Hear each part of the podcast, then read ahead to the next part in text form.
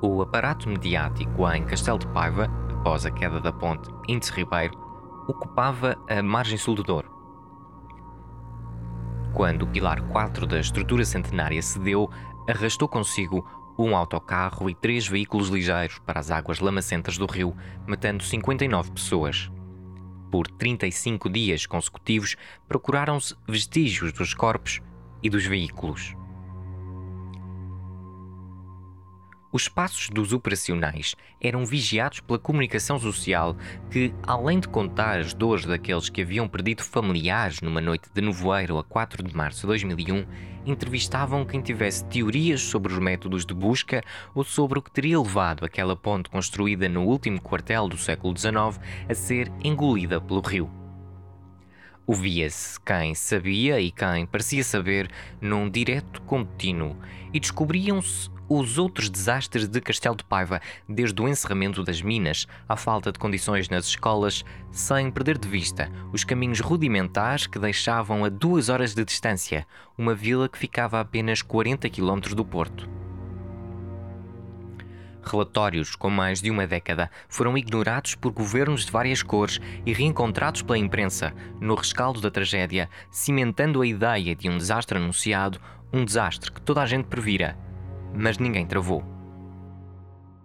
Eu sou o Pedro Soares Botelho e esta é a Ponte. Culpa não pode morrer solteira.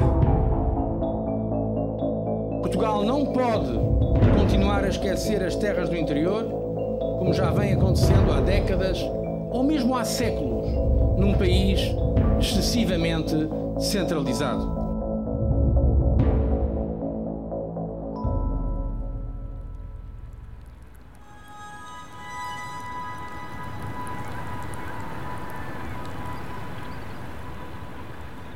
Miguel Carvalho, jornalista da Visão, está sentado com mais uma mão cheia de jornalistas.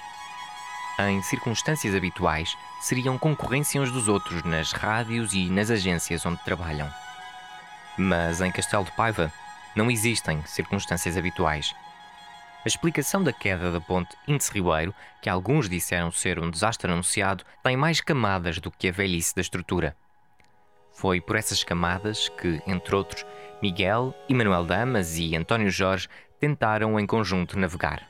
Sentámos-nos, trocamos impressões sobre o que cada um de nós estava a trabalhar em relação ao Castelo de Paiva e em relação à, à, à, tragédia ou à explicação da, da tragédia. Conversamos às vezes noite dentro sobre a melhor forma de abordar este ou, ou, aquele tema e a dada altura um conjunto de cinco ou seis jornalistas decidiu fazer uma coisa que não é muito habitual na nossa profissão, pelo menos em, em órgãos que de alguma maneira podem ser concorrenciais. Lembro-me que havia, portanto éramos nós, havia o Emanuel, havia um jornalista da Lusa e também uh, a Antena 1. Portanto, os jornalistas que se conheceram ali ou que já se conheciam de outras vivências, que chegaram à conclusão que partilhando informação, uh, ou seja, todos a trabalhar para o mesmo, poderíamos de alguma maneira ajudar a desvendar um bocadinho as razões da queda da ponte. O trabalho de Miguel, tendo em conta a própria natureza da revista, seria sempre diferente dos diretos contínuos do relato constante do que se estava a passar no Rio. Quando a visão daquela semana fosse publicada, já muito se teria escrito nos outros jornais, muito se teria dito aos microfones das rádios e televisões.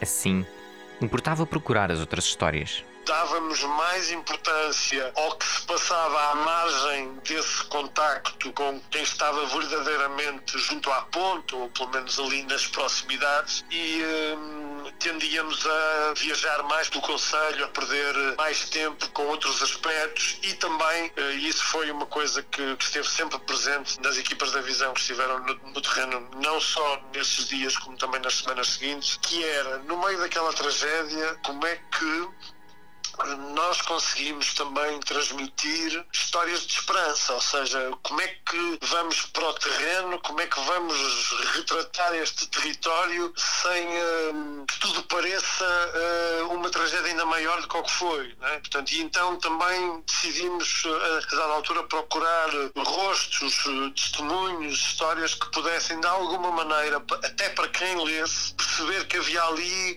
uh, ou seja, que a tragédia não tinha levado tudo?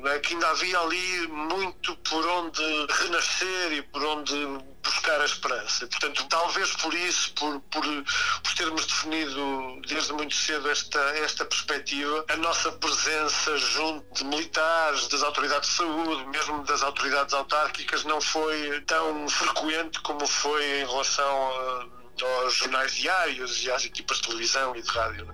E aí, os jornalistas da visão encontraram de tudo. Esta tragédia ocorre na mesma altura em que se inaugura uma ponte que era um modelo de engenharia, uma, uma referência europeia, e nós publicamos um, um, título na primeira reportagem, logo a seguir àqueles dias, que reflete muito uma triste ironia do Portugal democrático, do Portugal que deveria ser uh, um exemplo de desenvolvimento que, que ainda não era, e se calhar ainda não é. Uh, o título da nossa reportagem era Povo que morre num rio indo buscar alguma referência ainda a um poema do Pedro Homem de Melo cantado pela Amália. Ou seja, o sentido deste título era, era, era mesmo esta ironia. Como é que é possível, em 2001, num país que passa a vida uh, a afirmar-se moderno, desenvolvido, sempre a gabar-se da sua vertigem europeia e deixa o seu povo morrer numa ponte uh, a 40 km da segunda cidade? Quer dizer,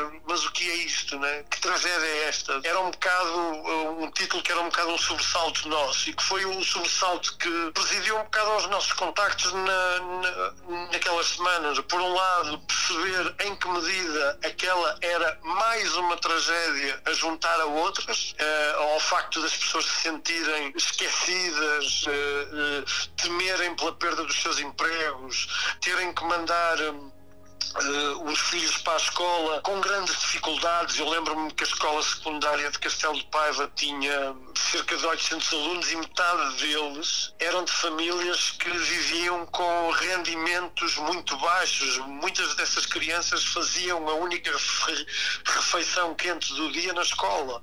Isto era Castelo de Paiva. Uh, as estradas eram de, de, terceiro mundo. O cotidiano era vivido com, com imensa angústia, não só pelas questões do, do desemprego, mas para as pessoas sentirem que, por muito que reivindicassem coisas básicas ao seu desenvolvimento, não representavam nada aos olhos do, do, Poder Central, nada até do ponto de vista eleitoral. Portanto, foi isto, foi, era este retrato que, tínhamos, que também procuramos dar, né? ou seja, esta terra. Uh, porque é, porque é que isto vem acrescentar mais sofrimento, o que é que está para trás. Ao mesmo tempo, perceber junto de outras pessoas eh, em que medida continuava a haver motivos para resistir, porque o, porque o dia nasce todos os dias, né? ou seja, nasce e morre todos os dias, e portanto, a que é que as pessoas se poderiam ainda agarrar?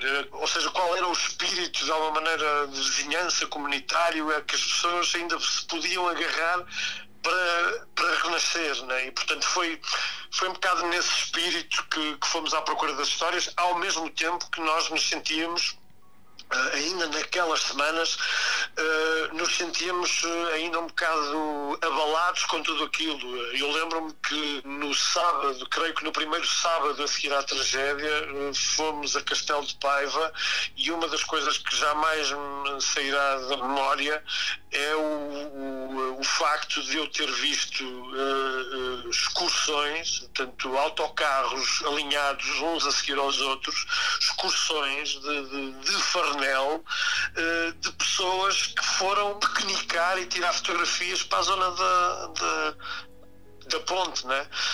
Este lado mórbido foi uma coisa que me marcou profundamente. Nas primeiras horas após o acidente, cimentou-se a ideia de que já toda a gente sabia que isto ia acontecer mas que ninguém fez nada. Jorge Coelho, o então ministro que tutelava obras como a Índice Ribeiro, admitia já ter conhecimento do risco em que a infraestrutura se encontrava, bem como da decisão de fazer outra ponte. A comunicação social, aliás, descobriu relatórios dos anos 80 que apontavam para essa necessidade. Dias depois do acidente, na televisão, imagens dos mergulhadores que em 1986 fizeram uma avaliação da estrutura subaquática da ponte mostravam o suposto desgaste de um dos pilares, de onde bocados de pedra podiam ser removidos com as mãos. Eu lembro-me que a dada altura as explicações e os debates uh, e os relatórios à volta de tudo aquilo que devia ter sido feito e não foi, a dada altura eram quase para o nosso cada dia, ou seja, todos os dias se discutia, aparecia mais um documento ou mais uma carta em que se, em que se avisava, em que se tinha alertado para os riscos da queda da ponte e, e nada tinha sido feito. A questão das areias era uma questão mais que estava mais escondida, era uma coisa mais sussurrada e mais segredada, mas também percebemos que isso teria eh, teve, teve o seu eh, teve o seu efeito. O que mais me impressionou, o que mais me chocou, eh, embora não fosse propriamente uma admiração naquele naquele Portugal, como também não é hoje, né? ainda recentemente tivemos a tragédia dos incêndios em Pedrógão uh, e noutros sítios, mas sobretudo em Pedrógão, que reproduziram, uh, essa, essa tragédia reproduziu muitas, muitos dos vícios e muitas das uh, situações que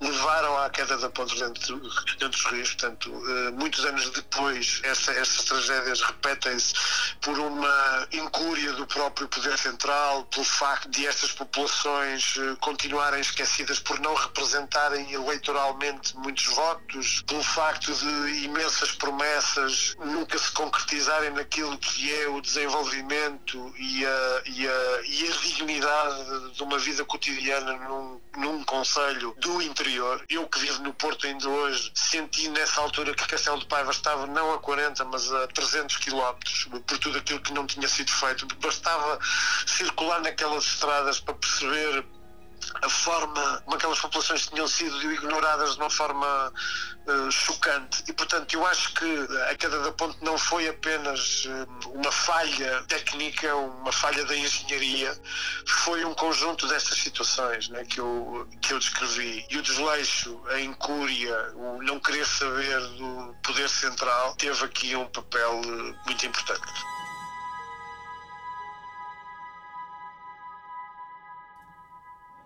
A Índice Ribeiro desempenhava um papel crucial para ligar as populações mais esquecidas do Douro Sul, no topo dos distritos de Aveiro e Viseu, ao Porto. O trânsito era por isso intenso sobre aquela estrutura. A ponte era estreita, com menos de 5 metros de largo.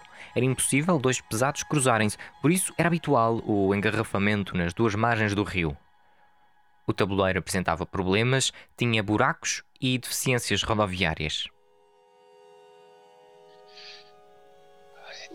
Muita coisa se soube depois da queda da ponte. Eh, por exemplo, esse relatório da inspeção de 1986. Eh, eu não sou, não sou natural de Castelo Paiva, estava aqui a viver há dois anos e meio, sensivelmente. Nunca tinha vivido em Castelo Paiva, aliás, completa este ano 25 anos que estou a viver aqui no Conselho. Soube disso através de um órgão de comunicação social que me referiu os dias depois da queda da ponte que tinha um, tinha um vídeo que falava nisso. O piso do tabuleiro apresentava sempre muitas deficiências, todos os anos tinham que lá pôr um bocado de alcatrão para tapar os buracos, porque havia um buraco, eh, um buraco à entrada dentro dos rios, eh, em que se via o rio. Eh, e, mas o que é certo é que o país estava numa acordou também para uma desorganização que, pelos vistos, só alguns é que, é que saberiam, porque depois, logo a seguir, 365 pontos foram inspecionadas algumas ainda caíram, por exemplo, a Ponte de Voga ainda hoje é visível, em, ali a seguir à Albergaria Velha, a ponte ainda hoje está por, um, por restaurar, ela caiu, e por acaso não ia passar ninguém, nós aqui tivemos a infelicidade de ir a passar o eh, autocarro e, e viaturas. Agora, eu acho que o país, um país que não sabe, por exemplo, quantos funcionários públicos tem, um país que não sabe eh, o que não sabia, porque eh, pelos vistos, muitos governantes vieram a falar a seguir que não desconheciam esse relatório. É, é sinal de alguma desorganização também. É, confesso que nós tivemos os anos da nossa democracia que, é, só no meu caso, eu contactei 12 ministros das obras públicas em 12 anos de Presidente de Câmara. Quer dizer, às vezes pedia audiência a um ministro e era recebido por outro. Aliás, Secretário de Estado, que é o Ministro das Obras Públicas, nunca foi recebido por ninguém, nunca consegui. Por isso, os autarcas exceção dos autarcas das grandes cidades, que esses telefonam diretamente aos membros do governo. Eh, no caso do interior do país, eh, não, isso não acontece e, e, às vezes até se nota, eh, pronto, se, então se formos de, de cor partidária diferente do partido do governo, aí então é que torna tudo muito mais complicado, porque as próprias oposições internas são forças de bloqueio na, na obtenção dessas mesmas audiências. Mas isso aconteceu algumas vezes. Eu pedi audiências a membros do governo e depois foi recebido por outros, porque a, a mudança era, era muito. É, houve alturas em que tivemos dois, membros, dois ministros no mesmo ano, não é? Paulo Ramalheira Teixeira, à altura o autarca de Castelo de Paiva, era do Partido Social Democrata. No governo, desde 1995, estava António Guterres, hoje secretário-geral das Nações Unidas, então secretário-geral do Partido Socialista. Em 2001, o responsável pelas obras públicas era Jorge Coelho, ministro de Estado e homem forte do PS, que se demitiu horas após o acidente, sendo substituído no cargo por Eduardo Ferro Rodrigues, atual presidente da Assembleia da República. Aliás, entre 2001 e 2021, os nomes do governo de Guterres repetem-se. António Costa, hoje Primeiro-Ministro, era na altura o responsável pela pasta da Justiça. A atual Comissária Europeia, Elisa Ferreira, era a Ministra do Planeamento. José Sócrates, que seria o Primeiro-Ministro de Portugal pouco tempo depois do governo de Guterres, era o Ministro do Ambiente e do Ordenamento do Território.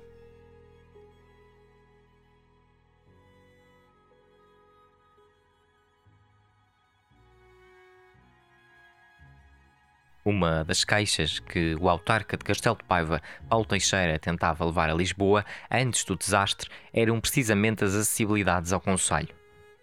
As curvas e o mau estado do piso nas estradas nacionais que passavam por Castelo de Paiva tornavam-se inaceitáveis. Foi esse desagrado que, em janeiro de 2001, motivou uma manifestação na Índice Ribeiro reivindicando melhores acessos. Apesar da manifestação, que cortou a Índice Ribeiro dois meses antes de a ponte cair, nada foi feito e a circulação continua normalmente. As vozes do protesto por melhores acessos não chegaram longe. A Rádio e Televisão Portuguesa vinha a caminho de Entre os Rios para fazer a cobertura dessa manifestação em, em janeiro e foi, a meio do trajeto, foi mandada para trás.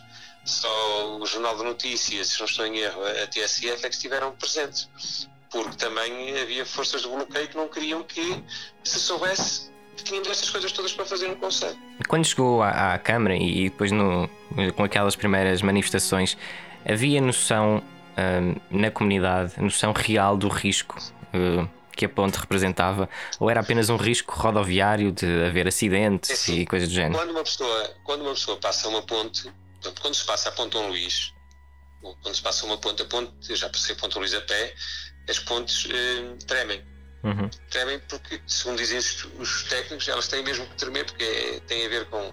Pronto, nós ali, qual era a situação que nos. Não passava um carro ligeiro para um pesado. Por outro lado, eh, o, piso da o piso da ponte apresentava várias eh, danificações, estava sempre a ser arranjado.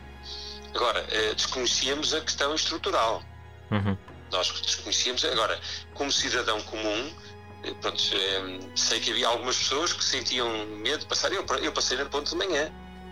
Fui entre os rios, a casa de uma tia, passei na ponte de manhã. Agora, em termos de, de, da estrutura dos pilares, eh, nós não tínhamos, na Câmara não tínhamos nenhum relatório. Eh, a ponte era nacional. Estávamos convencidos que o próprio Estado fazia essa, essa análise. Agora, era mais aquele sentimento de que eh, é quando se passa, por exemplo, por uma ponte romana ou por uma outra ponte, a pessoa fica sempre. Pá, isso já foi feito há tantos anos. É? Uhum. Esta ponte tinha sido feita em 1886. É? Mas eh, estávamos convencidos que o Estado fazia a avaliação eh, com regularidade das pontes em Portugal. Pelos vistos, eram 365 pontos, não tinham inspeções há décadas, não é? Uhum. Eh, por isso não era uma questão estrutural, mas era, uma questão, era um sentimento que nos eh, preocupava, por exemplo, pararmos para passar um autocarro eh, com uma carrinha de caixa aberta, ou então alguém tinha que subir o passeio da ponte, que era muito estreito. Uhum. É? É, mas com um, um, autocarro não se conseguia passar. Passava o autocarro, nós tínhamos que dar passagem e depois entrávamos nós. Dois ligeiros passavam, mas tinham que passar devagar um pelo outro. Para além deste grupo de jornalistas que se dedicou em conjunto à investigação do que aconteceu à ponte, outros houve à procura de resposta. Mas, por entre o desaparecimento de documentos, entrevistas negadas, retaliações profissionais e ameaças concretas, a verdade foi ficando escondida. Os inquéritos políticos e judiciais encontraram uma conjugação de fatores que tornavam o acidente inevitável. Concluiu-se que não houve uma adequada percepção do risco da extração de areias no rio. Após o acidente, os autarcas apontaram o dedo aos areeiros, mas antes disso, as queixas eram sobre o risco para a circulação e não para a debilidade da estrutura. É impossível, impossível, que haja alguém que objetivamente testemunhe, alguém responsável, que testemunhe que podia acontecer. Houve em cima da ponte entre Ribeiro uma manifestação com um autocarro que bloqueou a ponte. Houve carros ligeiros atravessados em cima da ponte. Foi uma manifestação convocada politicamente. Horas a fio, horas a fio, pleno inverno. Eu estive lá, fizemos cobertura, fizemos uma reportagem e dissemos objetivamente que se tratava de uma manifestação política para reivindicar melhores acessos para Castelo de Paiva, nunca uma questão estrutural. Houve, inclusive, um processo crime movido pelo Ministério Público de Castelo de Paiva, porque naturalmente cortar uma estrada é crime. As pessoas que lá foram depor, envolvidas na manifestação, disseram que foi apenas uma avaria apenas uma avaria, está escrito. É, é, enfim, não é? Um mês depois de não poder dizer já sabíamos que isto ia acontecer. É falso. Foi falso. Não, eu não. Ah, eu, eu conheço as pessoas, estamos a, falar, estamos a Castelo Paiva, é a minha terra, eu conheço as pessoas que lá estavam. Não reconheço aquelas pessoas altruísmo suficiente para entregarem a sua vida numa manifestação por causa de uma ponte, até porque estive lá um camarada meu. Eu estive, eu estive lá em cima da ponte, atravessei a pé duas vezes para um lado e para o outro. Nessa tarde, tive lá um camarada meu a fazer reportagem em direto para o Jornal da Tarde, às 18. Eu estava no estúdio. Eu não, não, lhe faria, não lhe faria essa maldade de para fazer uma reportagem em cima de uma ponte que ia cair, quer dizer, nem ele lá estaria, evidentemente nem, nem as pessoas todas que lá estavam, incluindo altos dirigentes partidários da altura. Portanto, quem disser, quem continuar a manter como logro que sabia que ia acontecer, isso é falso. Completamente falso. Quem o diz é Emanuel Damas, ainda hoje jornalista da Paivense FM e provavelmente a pessoa que mais investigou a vida daquele território e as circunstâncias que levaram ao desabamento do Pilar 4. Queda da ponte de, entre os rios deveu-se, a meu ver, a, a, um crime que ocorreu contra a população de Castelo de Paiva, que ocorreu contra as populações ribeirinhas, porque de, também houve populações de outros municípios afetadas pela queda da ponte e o país no seu geral. E na minha perspectiva, quando há um crime, uh, tem que se procurar quem são os criminosos e ir atrás deles e, na minha perspectiva, o país não foi competente. Uma das, uma das coisas que investigamos com, com grande, grande profundidade, cada um por si, mas depois juntando todas as peças, foi a questão dos negócios das areias. Uh, ficou na minha convicção, por muito que isso não resulte de, de, de qualquer de qualquer sentença judicial, digamos assim, ficou na minha convicção e presumo que na convicção da, do, do, dos outros camaradas que trabalharam este assunto, que, o, que os negócios das, das areias, portanto, a, a, a ilegalidade e de alguma maneira o submundo em que eles, eh, em que eles decorriam, terá contribuído para fragilizar eh, a sustentabilidade da ponte e terá contribuído para a queda da mesma. Acrescenta Miguel Carvalho. A indústria, a indústria da extração da areia, é, pronto, o problema foi localizado em Castelo de Paiva, mas nós em Castelo de Paiva só tínhamos uh, uma empresa sediada e, e, por sinal, até ali próximo da ponte.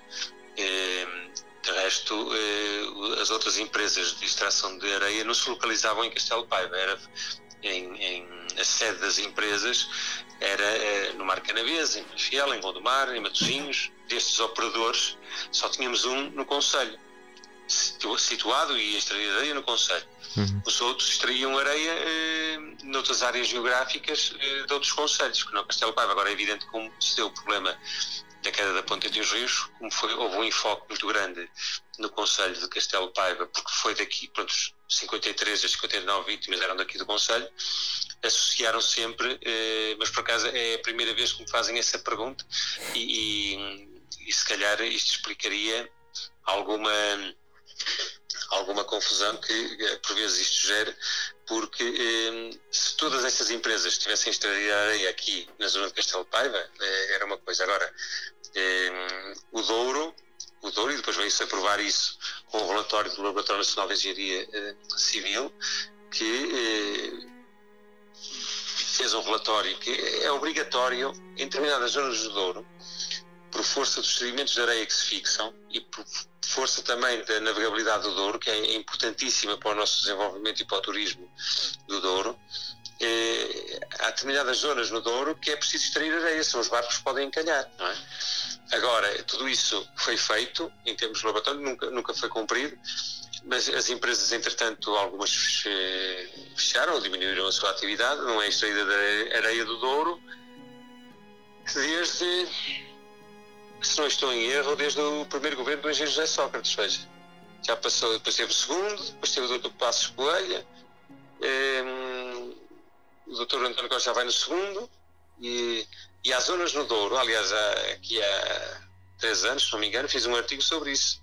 Não esperem outra tragédia para tirar a areia no sítio onde ela tem que ser tirada, que era, se não estou em erro, é perto das, das chamadas Pedras Linhares, é na zona da Lomba e na Foz de Souza.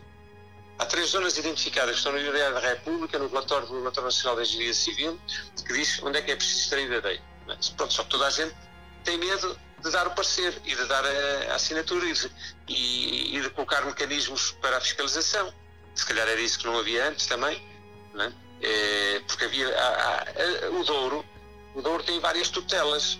Eu fui presidente do Conselho de Governabilidade do Douro há alguns anos e só aí também é que tive a noção. É, nós temos a tutelar o Rio Douro, nós temos a EDP, o Ministério do Ambiente, o Ministério da Defesa né, e o Ministério da Administração Interna. O país nem disso se organizou. Continua uma desorganização organizada, mas se calhar é no meio desta confusão que algumas pessoas depois vão tendo também em alguns lugares, etc. Isto é, é muito complicado. É muito complicado para o senso comum perceber, mas é isto que acontece.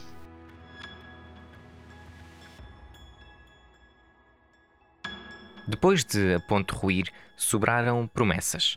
Em pouco tempo, dois ferryboats encomendados a Mário Ferreira, ainda hoje o senhor dos barcos no Douro, estavam a ligar as duas margens, transportando pessoas e automóveis.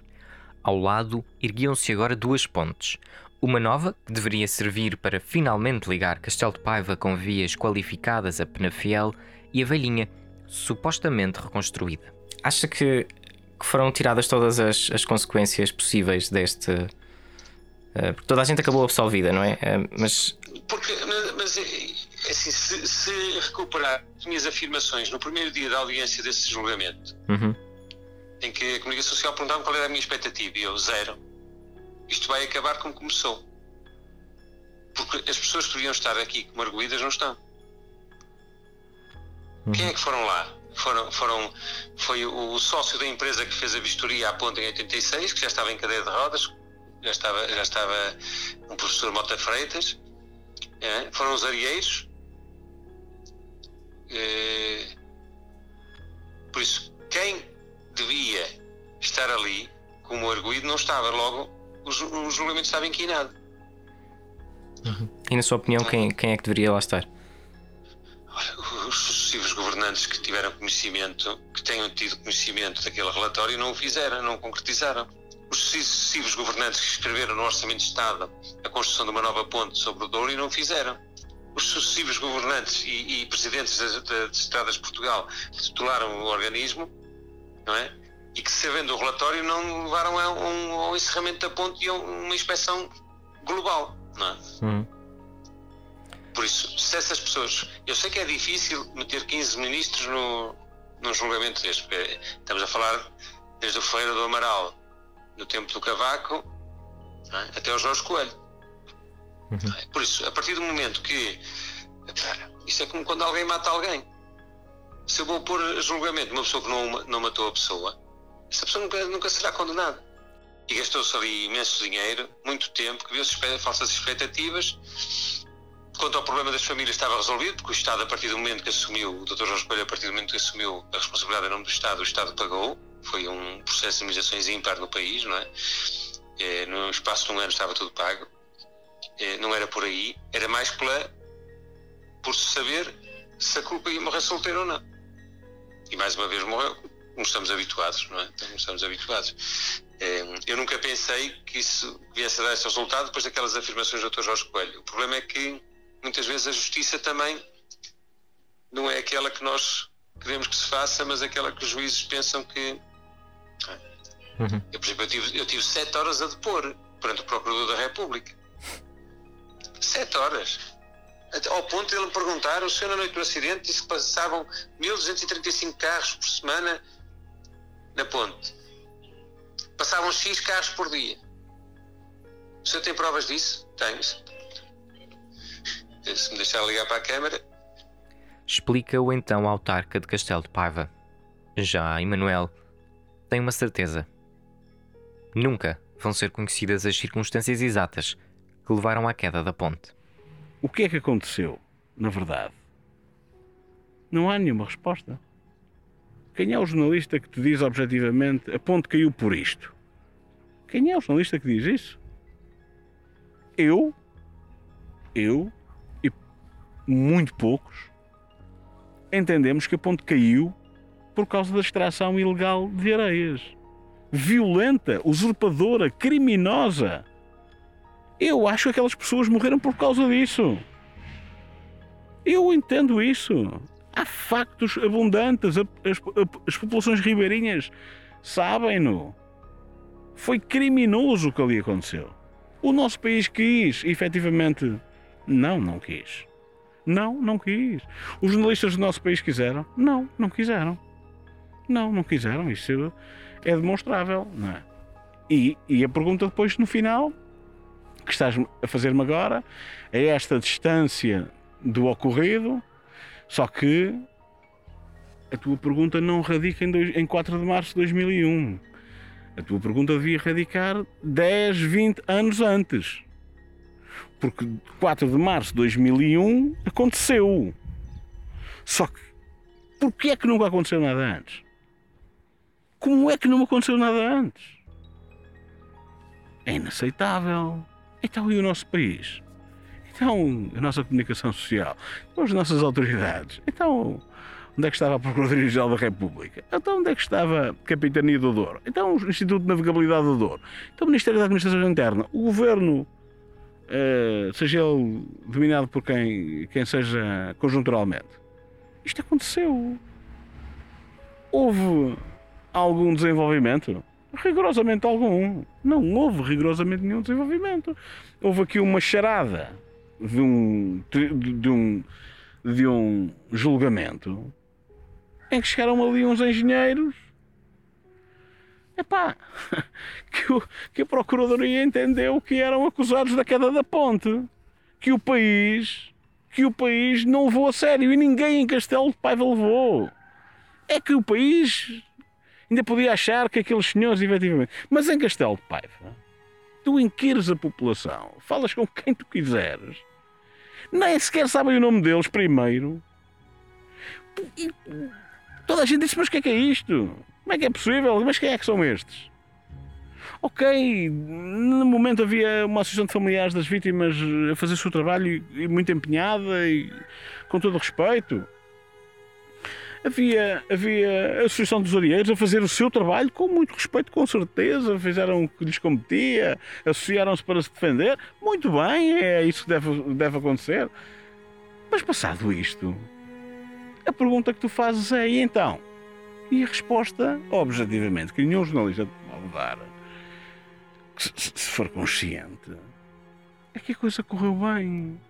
É que há uma resposta concreta porque é que a ponte caiu. Pois eu e alguns jornalistas que eu conheço tentamos uh, fazer o nosso melhor dentro das nossas limitadíssimas uh, capacidades e conhecimentos é, é, sobretudo eu, para que o país conhecesse uma realidade aproximada da verdade. A meu ver, a nosso ver, e que até hoje uh, não houve capacidade factual para, para desmentir o que afirmamos, o que demonstramos, os documentos que apresentamos, o que fizemos. Mas infelizmente não colheu. Houve uma grande parte do país que o conheceu. Há uma grande parte, para não dizer a maior parte, da, de, de todo este entorno do Rio Douro que sabe, o que sabe mesmo. Há famílias que perderam seus familiares lá, cujos, cujos familiares também trabalharam nessa extração de areias. E tinham de trabalhar, não tinham outra hipótese, precisavam de um emprego, quer dizer, não, não há aqui nada a esconder, é mesmo assim. E não podiam falar, claro que não podiam, e não falaram, não, não falaram, e é respeitável, com certeza nem é atacável, nem sequer é abordável. É de, será de, de, uma, de, uma contradição emocional difícil, nem consigo imaginar. Mas, mas, mas é verdade? É, é verdade. Isto aconteceu, aconteceu. Eu conheço, conheço, testemunhei, testemunhei, testemunhamos, testemunhamos. Houve pessoas que nos abordaram a dizer, enfim, familiares eh, em situações muito difíceis, muito difíceis da sua da forma como, como, como estavam a processar tudo aquilo e como processaram a, a, a posteriori. O atual Presidente da República, no mandato anterior, esteve cá em Castelo Paiva, esteve lá embaixo num, num aniversário da queda da ponte e nesse mesmo dia houve um familiar que veio ter comigo, que me pediu para, falar ao lado e me disse: Eu não estou arrependido de não te ter dito para a gravação aquilo que tu querias que eu dissesse e aquilo que falamos. A chorar. E eu disse: Claro, eu compreendo. E ele disse: E sabes porque é que eu estou contente por não ter dito? Estou contente por não ter dito por causa da minha neta. Eu fiquei assim, olhar, tipo, não percebi. Não, não é?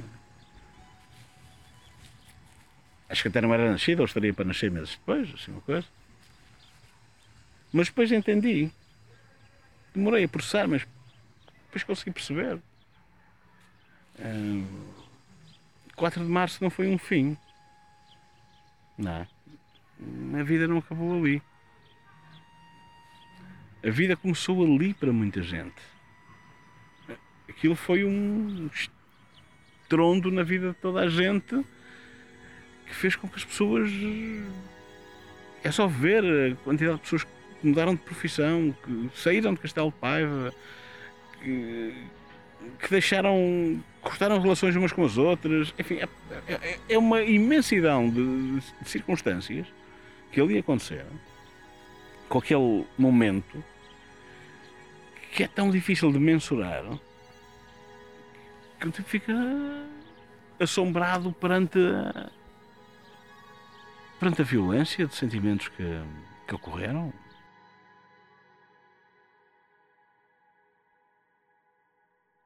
No próximo episódio, o último, de um regresso à tragédia de Castelo de Paiva, o caminho passa precisamente pelos sentimentos de um território que, 20 anos depois, encontrou o mesmo abandono a mesma incúria que no nevoeiro da noite de 4 de março de 2001 permitiu que 59 pessoas morressem a atravessar uma ponte.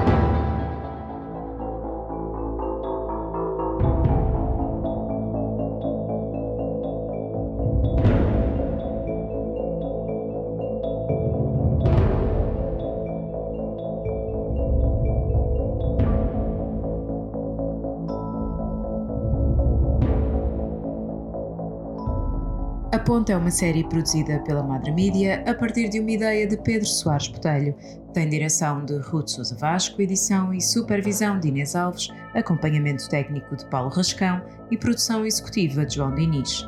Ajuda à produção de Francisco Sena Santos, Isabel Tavares, João Coraceiro e Margarida Alpuim. Agradecimentos especiais a Emanuel Damas, Miguel Carvalho e Paulo Ramalheira Teixeira.